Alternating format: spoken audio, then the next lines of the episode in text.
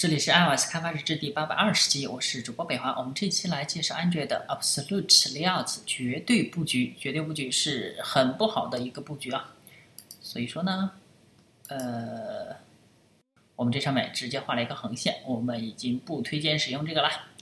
啊，绝对布局为什么不好呢？因为它都是写死的，因为 iOS 呃那个那个安卓的碎片化很严重，大小尺寸不同的分辨率，嗯，有在分辨率很大的屏幕上。一零一九二零乘以一零八零的，这上面看起来一个图片很小，但是在三二零乘以四八零的上面，呃，如果按照像素的话，它一个就很大，然后还有不同的 DPI，这上面所以说看着就很不很，如果写 DP 的话，就写的呃，就就是相当于按照那个左上角那个屏幕坐标来写啊，就是呃显得不是很好布局，可以发现这上面很小啊，那我们来。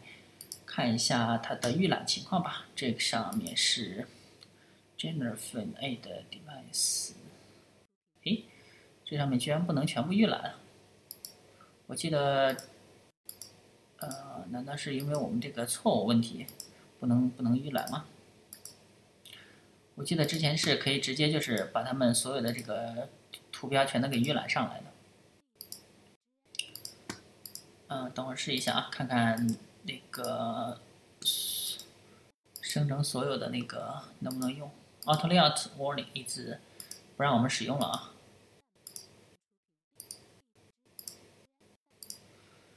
嘿，呃，UI Model 这上面只有这两个。a 的 device Definition。嗯，算了，我们。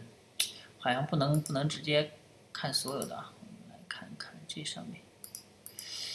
之前是可以的，就是可以直接看到所有的，然后现在的话只能一个一个，就是一你选选哪个，然后它就它就显示的是哪个。呃，这是幺七幺七幺的啊，我们看一下幺七零的，呃，这是在这上面的显示的效果啊。嗯，可以发现左边右边就已经不一样了。OK，那我们看一下，如果通过动态，这是动态设置的，然后我们的这个，我们把它屏幕转一下，屏幕转一下方向，可以发现，哎，这个底下的两个都没了，然后只只能显示出一个 button 出来，然后右边也是一大堆空白，所以说这个这个绝对布局这种已已经禁用了，大家可以不不用再关注了。